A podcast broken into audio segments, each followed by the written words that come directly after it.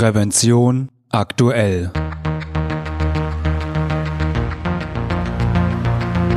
Ihr Podcast für Sicherheit und Gesundheit bei der Arbeit. Herzlich willkommen und hallo. Schön, dass Sie wieder eingeschaltet haben. Am Mikrofon begrüßt Sie Falk Sins. Liebe Hörerinnen und Hörer, manche Kritiker behaupten, Nachhaltigkeit sei ein inhaltsleerer Gummibegriff. Das mag hier und dort zutreffen. Aber konsequent nachhaltige Umsetzung, Umsetzungsstrategien verursachen harte Zielkonflikte, die klar benannt werden müssen. Doch in vielen Nachhaltigkeits- und Geschäftsberichten deutscher DAX-Konzerne taucht der Begriff Zielkonflikt nicht einmal auf, hat mein Kollege Franz Reuderer festgestellt. Festgestellt. Doch was taugt ein Nachhaltigkeitsbericht, wenn die Zielkonflikte nicht thematisiert werden? Doch bevor wir über diese Frage diskutieren, erlauben Sie mir noch einen kleinen Hinweis in eigener Sache. Wussten Sie, dass es Prävention aktuell nicht nur als Podcast, sondern auch als gedrucktes und elektronisches Magazin gibt? Die im Dezember erschienene Ausgabe 6 2021 erfahren Sie zum Beispiel, wie gefährlich der Beruf des Fensterputzers sein kann, welche Produktinnovationen es auf der A&A-Messe zu entdecken gab oder warum zu viel Eigenverantwortung krank machen kann. Es werden zudem die wichtigsten arbeitsschutzrechtlichen Neuerungen und Produkte, die das Arbeiten sicherer machen, vorgestellt. Und nun zurück zu den Zielkonflikten. Guten Morgen, Franz. Schön, dass du mal wieder Gast in unserem kleinen Podcast äh, von Prävention aktuell bist. Ich hoffe, es geht dir gut. Hm, ja. Guten Morgen, Falk. Ja, das freut mich. Ähm, Franz, wir wollen uns heute mal äh, mit dem Thema Alleinarbeit beschäftigen.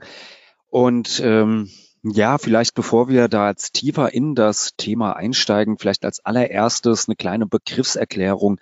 Was wird unter Alleinarbeit verstanden im Sinne des Arbeitsschutzes? Man äh, spricht von Alleinarbeit, äh, wenn eine Person Arbeiten ausführt und sich außerhalb von Ruf und Sichtweise zu anderen Personen befindet. Das heißt, würde der Person etwas passieren, kann sie um Hilfe rufen, so viel sie will, sie wird nicht gehört und auch nicht gesehen. Dann arbeitet sie allein, Alleinarbeit. Okay, und das heißt, ähm, gibt es da also spezielle Berufsfelder oder Berufe, wo Alleinarbeit häufig vorkommt oder kann das, äh, ist das äh, ja situationsabhängig? Äh, letztendlich darf eine sogenannte gefährliche Arbeit, das definiert die DGUV-Regel 100.001 Grundsätze der Prävention, was also gefährliche Arbeiten sind, darf man nicht alleine ausführen.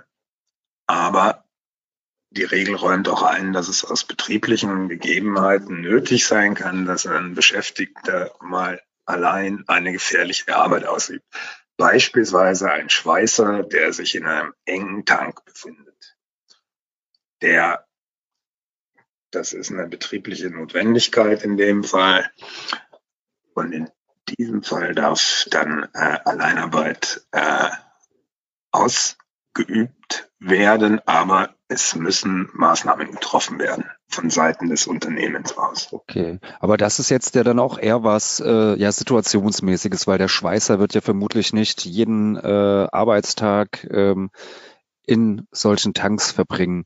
Gibt es aber auch irgendwie ähm, ja Berufe, wo einfach das, das der Beruf es an sich schon mitbringt, dass man ähm, ja alleine arbeiten muss oder fällt das auch unter Alleinarbeit? Ich denke jetzt beispielsweise äh, vielleicht an, an Wachpersonal, äh, das, das abends, ähm, weiß ich nicht, der, der berühmte Sicherheitsmann, der irgendwie abends äh, im Bankhaus irgendwie sitzt und ähm, äh, acht passt, dass nichts passiert oder der Nachtportier im Hotel oder ähnliches.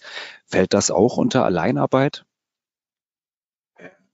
Solange die Tätigkeit als gefährlich angesehen wird, das muss die Gefährdungsbeurteilung ergeben, dann ist es Alleinarbeit. Wenn die Tätigkeit nicht gefährlich ist, ist es äh, in diesem Sinne nichts, was verboten ist. Es ist Alleinarbeit, aber unterliegt keinen Beschränkungen. Okay. Und das heißt, die Gefährdungsbeurteilung, äh, klar, die ist ja für, ähm, äh, ja, für alles praktisch die, die Grundlage im Arbeitsschutz. Ähm, ja, wie geht man denn dann weiter jetzt vor? Beispiels, äh, bleiben wir doch bei dem Beispiel mit dem Schweißer, der äh, ja im Tank da seine Schweißnähte setzt. Ähm, wie müsste ich dort jetzt als Unternehmer oder Unternehmerin vorgehen, damit äh, ja mein Schweißer in den Tank hineinsteigen darf und das alles im Rahmen des Arbeitsschutzgesetzes ähm, vonstatten gehen kann?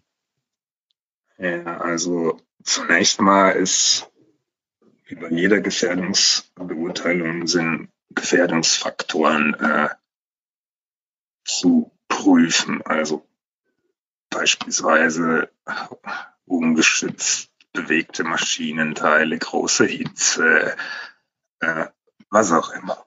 Nachdem diese Faktoren ermittelt sind, gibt es dann für diese Alleinarbeitsplätze eine Risikobeurteilung. Da wird zunächst geprüft, welche Gefährdungsstufe der Alleinarbeitende ausgesetzt ist. Da sind drei Stufen am Start, gering, erhöht, kritisch. Äh, gering bedeutet zum Beispiel, äh, dass wenn irgendwas vorfällt, ist die Person in der Regel handlungsfähig. In der höchsten Stufe, also der kritischen Stufe, mhm. ist die Person beim Eintreten eines Notfalls nicht mehr handlungsfähig. Du hast dann also quasi, hm, kannst von eins bis zehn Zahlen vergeben. Äh, wenn du eine zehn vergibst, dann ist es das Kritischste, was es gibt. Mhm. Dann sind wir noch lange nicht fertig. Dann müssen wir als nächstes die Wahrscheinlichkeit eines Notfalls beurteilen. Da kann man auch zu, also Ziffern zwischen eins und zehn vergeben. Also die kleineren Ziffern ist äh, die Wahrscheinlichkeit eines Notfalls gering. Vergibst du eine 10, dann ist sie sehr hoch.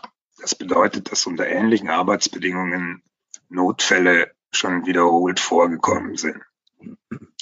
So, und jetzt ähm, kommen wir zum Schluss. Kurze, ja. kurze Zwischenfrage, weil du eben gemeint hast, dass äh, Notfälle schon vorgekommen sind. Bezieht sich das dann immer ganz individuell auf die einzelne Tätigkeit in dem Unternehmen, also dass beispielsweise jetzt bei unserem Unternehmen äh, A, wo der Schweißer im Tank ist, ähm, dass in diesem Unternehmen schon Vorfälle passiert sind oder geht es allgemein um die Tätigkeit ähm, des Schweißens in einem Tank beispielsweise, dass dort äh, es eine Häufung von Arbeitsunfällen gab? Naja, das bezieht sich letztendlich auf beides. Wenn du das mhm. in deinem Unternehmen schon mehrfach hattest, dann ist es klar. Wenn ja. du aber weißt, dass unter ähnlichen Arbeitsbedingungen schon des Öfteren solche Arbeitsunfälle vorgekommen sind, dann ist das eher eine allgemeine Sache. Also das ist sozusagen das, was du als, als Gefährdungsbeurteilender abwägen musst. Mhm. Das heißt, okay. du hältst zum einen an deine Geschichten, an die Erfahrungen in deinem Unternehmen und zum anderen musst du natürlich wissen, dass diese Arbeitsbedingungen an sich gefährlich sind. Gut, okay. dann haben wir, also wir kommen jetzt zum Abschluss unserer Risikobeurteilung. Da wird äh, die Zeit bewertet, bis eine sogenannte Erstversorgung äh, geleistet werden kann. Hier werden nur drei Ziffern vergeben. Bei einer Eins ist unter fünf Minuten eine Erstversorgung möglich, bei der zwei fünf bis zehn und wenn es länger dauert, dann gibt es eine drei. So, wir haben jetzt äh, drei Ziffern in unserer Gefährdungsbeurteilung festgelegt. Die werden nach einer bestimmten Formel, das kann man alles nachlesen, äh, in der äh, DGV-Regel, lass mich gucken oder lass mich überlegen, ich glaube 212, 139. Ja, die werden also mit einer Formel in Beziehung gesetzt und dann äh, kommt ein Endwert raus. Wenn du die Zahl von 30, was am nach dieser Berechnung rauskommt, nicht überschritten wird, ist es ein akzeptables Risiko. wird 30 überschritten, musst du als Unternehmer technische, organisatorische Maßnahmen zur Risikominimierung treffen. Mhm. Wenn du sind diese Maßnahmen in diesem Fall nicht, können die nicht getroffen werden, weil es aus irgendwelchen Gründen nicht geht, ist Alleinarbeit definitiv unzulässig.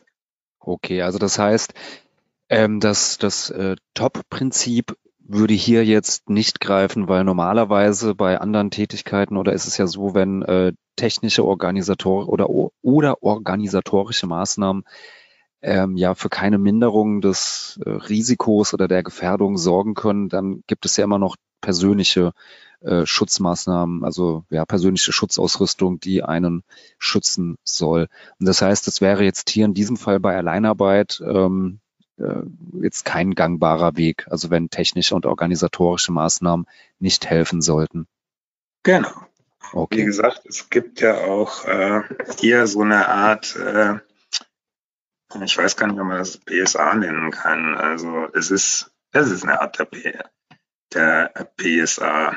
Also zu den technischen Maßnahmen äh, kann man die Personennotssignalanlagen verwenden.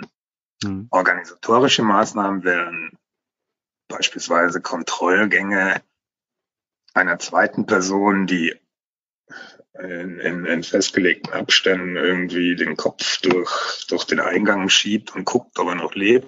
Ja. Eine Kameraüberwachung oder dass man eine, dass man eine Funk- oder telefongestütztes Meldesystem hat, wo sich der Beschäftigte in definierten Zeitabständen melden muss.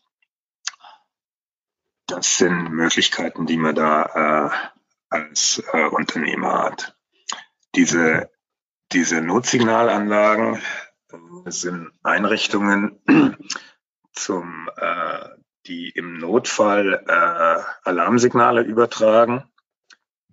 Da hat äh, der Mensch ein Gerät am Arm oder sonst wo, also einen drahtlosen Signalgeber. Den kann er im Notfall selbst aktivieren und ein Notsignal an die Empfangszentrale senden. Aber auch wenn er nicht mehr dazu in der Lage ist, äh, kann der Signalgeber, den er mit sich rumträgt, äh, aufgrund verschiedenster Sensoren erkennen, dass ein Notfall vorliegt und wird dann die, die Empfangszentrale benachrichtigen. Okay. Ja, das äh, ja, klingt, klingt spannend und interessant und auf jeden Fall äh, ja, muss man da als Unternehmer oder Unternehmerin ja doch dann einiges vorher ähm, ja, festlegen und klären und äh, muss da auf jeden Fall äh, einen guten Einblick in die eigene Risikolandschaft in seinem Unternehmen haben. Absolut. Also ich meine, äh, die Gefährdungsbeurteilung äh, in, bei dieser Form von Arbeitsplätzen ist doch durchaus tricky. Hm. Ja, und man sollte vermutlich auch äh, das wirklich mit ähm, äh, ja sehr ausführlich und sehr gewissenhaft machen, weil natürlich bei solchen Tätigkeiten ja auch dann das Risiko ähm, ja deutlich erhöht ist, dass ein Unfall äh, passieren könnte. Und wenn so ein Unfall natürlich passiert und es kommt heraus, dass Gefährdungsbeurteilungen nicht richtig durchgeführt worden sind oder an anderer Stelle geschlampt wurde, dann wird man ja auch, äh, kann man ja auch als Unternehmerin oder Unternehmer zur Rechenschaft gezogen werden. Das kann teuer werden und kann mhm. in manchen Fällen sogar äh, hm, nach dem Strafgesetzbuch geahndet mhm. werden. Ja, also da sollte also. als Unternehmen wirklich hinterher sein. Ja, also dann kann man da das auch nur ähm, ja mit dem Appell ähm, wirklich versehen. Ähm, machen Sie Ihre Gefährdungsbeurteilung äh, gewissenhaft und ordentlich, gerade ähm, wenn es um Alleinarbeit geht, weil wenn es ja schief läuft oder nicht gewissenhaft gemacht wird und es geschieht ein Unfall, ja, ist nicht nur ein Menschenleben in Gefahr, sondern es kann natürlich auch äh, das Unternehmen oder Sie selbst als verantwortliche Person teuer zu stehen kommen. Und ähm, das lässt sich natürlich am besten vermeiden, indem man das ganz gewissenhaft und ordentlich macht. Absolut, Falk. Äh, ich muss noch einen kurzen Nachtrag machen. Ich habe die DGUV-Regel 112, 139 genannt. Äh, mittlerweile ist mir auch wieder eingefallen, wie der Titel heißt. der Einsatz von Personen- und Notsignalanlagen. Da sind auch die ganzen Hinweise zur Gefährdungsbeurteilung und zur Berechnung der Risikoziffer enthalten. Okay, in Ordnung. Die DGUV-Regel werden wir natürlich dann auch in den Shownotes verlinken. Ja, Franz, dann bleibt mir äh, jetzt nur noch äh, mich zu bedanken für dieses äh, kurze, aber sehr informative Gespräch. Und ja, wenn Sie weitere Fragen zu dem Thema haben, äh, ja, können Sie sich gerne bei uns melden oder äh, schauen Sie einfach mal in unsere Zeitschrift Die Prävention aktuell hinein. Die gibt es sowohl gedruckt als auch online und digital. Also da finden Sie auch viele, viele Hinweise und äh, Ratschläge und äh, Best Practice Beispiele, ähm, ja, wie man den Arbeitsalltag sicherer und gesünder gestalten kann. Ja, Franz, vielen, vielen Dank und ich hoffe, wir hören uns bald wieder. Immer wieder gern, Fall. Bis dann. Ciao. Ciao. Liebe Hörerinnen und Hörer, ich hoffe, diese Folge hat Ihnen gefallen und hilft Ihnen weiter in Ihrem Arbeitsalltag. Und vielleicht haben Sie auch Anregungen, über welche Themen wir in diesem Podcast einmal reden sollten. Wir freuen uns über Ihr Feedback. Falls Sie uns zum ersten Mal hören, natürlich können Sie uns abonnieren bei allen gängigen Podcast-Anbietern. Und natürlich würden wir uns über eine positive Bewertung freuen, wenn Ihnen diese Folge gefallen hat. Sie finden uns im Internet unter www.prävention-aktuell.de und ich hoffe natürlich, wir hören uns wieder. Eine gute und sichere Zeit bis dahin wünscht Ihnen Ihr Moderator Falk Sins.